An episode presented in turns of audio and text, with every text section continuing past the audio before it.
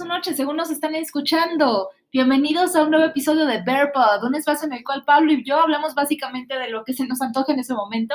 Y ahorita, pues, a ver, digamos, ya pasó May the 4th, ya pasó Revenge of the Fifth, pero yo le decía a Pablo que tendría más sentido, o sea, en similitud, pues, fonética, hablar, pues, de Revenge of the Sixth, ¿sabes? O sea, porque se parece más a Sixth.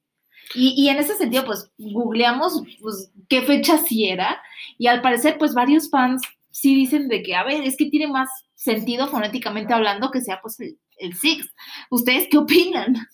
A ver, justamente, ¿no? Creo que, a ver, y, yo estoy de acuerdo en que es, es, a ver, The Sixth, The Sixth, hace muchísimo más sentido, solo que, pues, existe el problema de que eh, tienes May the Fourth, entonces tendrías ahí un día intermedio en donde May the Fin, en alusión a, a Finn, no sé, ustedes díganos, pero eh, en cualquier caso yo prefiero celebrar Star Wars tres días, que solo dos.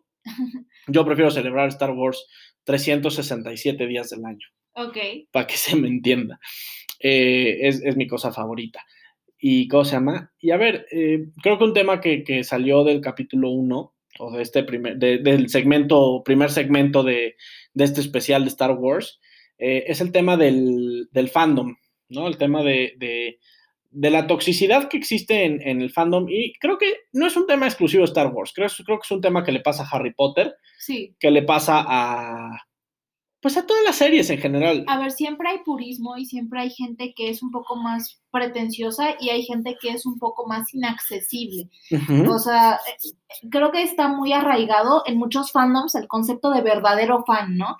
Que es aquel que sabe todo aquel ínfimo detalle y que ha consumido hasta, o sea, que, que ha consumido todo el, pues básicamente todo producto. Pues a ver, es que creo que a ver, por un lado entiendo esta actitud porque eh, yo también soy el tipo de fan que le gusta consumir todo el material disponible, ¿verdad? Porque me encanta, me encanta ver todas las series, eh, leer los cómics, em, leer los libros, ¿verdad? comprar los libros de referencia incluso y las enciclopedias visuales.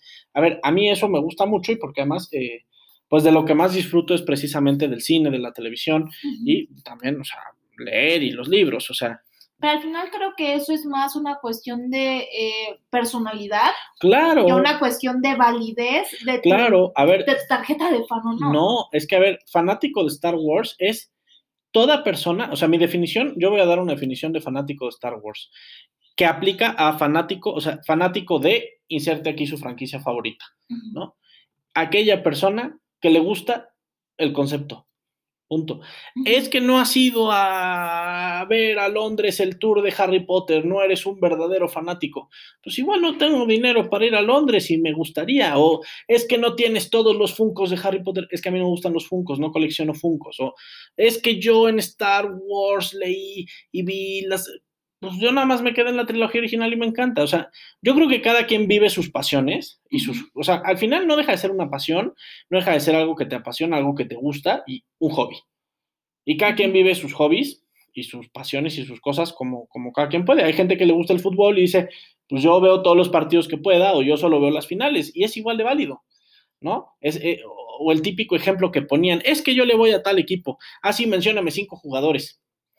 ¿Y eso qué? O sea, eso no te hace saber más, o sea, querer más la franquicia, ¿no? Yo he conocido gente que no tiene ni siquiera las películas en físico y les encanta y tienen un mayor sentimiento de, vamos a romantizarlo, de amor Este, por, por la franquicia, que el que tiene toda la colección y le, le da igual, ¿no? O sea, creo que es un punto de cómo lo vives, no de qué tanto consumes. Y sabes que es algo que yo he visto mucho desde una perspectiva externa, o sea, fuera del fandom, como una persona completamente ajena, eh, una evolución a cómo se ha llevado un poco eh, el lado femenino del fandom, ¿sabes?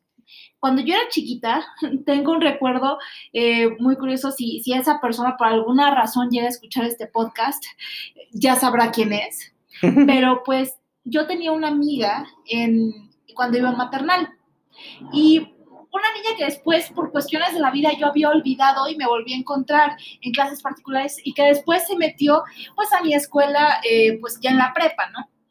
Y esta niña decía, bueno, pues es que yo de chiquita veía Star Wars y mi mamá me decía, no, o sea, si, si no te comes toda la comida, va a venir por ti este tipo malo, ¿no? Y, y el tipo malo era, era Darth Maul, ¿sabes? O sea, entonces, a ver, también tengo otra amiga, por ejemplo, que pues dice, no, pues es que yo desde que era pequeña, pues veía Star Wars con mi papá y siempre me gustó, pero nunca se dijo a sí misma fan de Star Wars hasta que no resurgió en, esta pues nueva trilogía, ya con Rey, con Kylo, en general, ¿sabes? O sea, ¿sabes? O sea, eh, como que me parece que, cada vez hay más aceptación al sector femenino del fandom, porque al final de cuentas, si bien puede ser que esta evolución ya lleve muchos años dándose, al final de cuentas me parece que un concepto que ha perdurado en el tiempo como estereotipo ha sido el del geek. Eh, el, el, geek que es hombre, que no sabe hablar con mujeres, que, que, se la pasa pues en estos mundos como Star Wars, en otros como a lo mejor Star Trek, Dungeons and Dragons, un montón de cosas, ¿sabes? O sea, en general como, como esta cuestión unitaria y que pues realmente ya no aplica como producto que, que, ha permeado en la, en la en la cultura popular. Claro, y por eso, a ver, por eso la importancia de tener héroes que te identifiquen, con los que te puedas identificar. O sea, a ver, yo cuando vi en el cine las precuelas, me identifiqué con Obi-Wan, bueno, porque además de que Joan McGregor se parece mucho a mí, eh, eh, pues porque, a ver, eh, pues, pues, me identifiqué con ellos. O, o, en recreo me identificaba con, con TJ Deadweiler. Pero en realidad tú eres Mikey. A ver, sí, también. Pero a ver, yo creo que es muy importante que cada quien, o sea, que todo el mundo tenga un, pedazo de, franquicia o, de, lo que le gusta, con lo cual puede identificarse. Por eso, o sea, por ejemplo, alguien ponía el otro día el ejemplo de Spider-Man y de la importancia que haya un Spider-Man blanco, castaño, blanco, rubio, eh, asiático, eh, afroamericano, porque latino, porque así, pues el latino se puede identificar con un Spider-Man que le corre, o sea, que va a tener problemas similares a él y que se va a poder identificar más, pues con ese personaje. Y lo mismo con las mujeres. A ver, a mí me parece, o sea, cuando se anunció de Force Awakens y que Rey iba a ser la personaje central, yo dije, qué bueno, o sea, qué bueno, o sea, no solo, a ver, o sea, no solo el tema de que, ah, qué bueno, ya van a tener, o sea, también eh, las mujeres un punto de identificación más fuerte que Leia o Padme o, o Ahsoka en Star Wars, sino eh, hay, ya hay más personajes con los cuales te puedas identificar, ya hay más gente que va a poder disfrutar de esto de una manera más personal,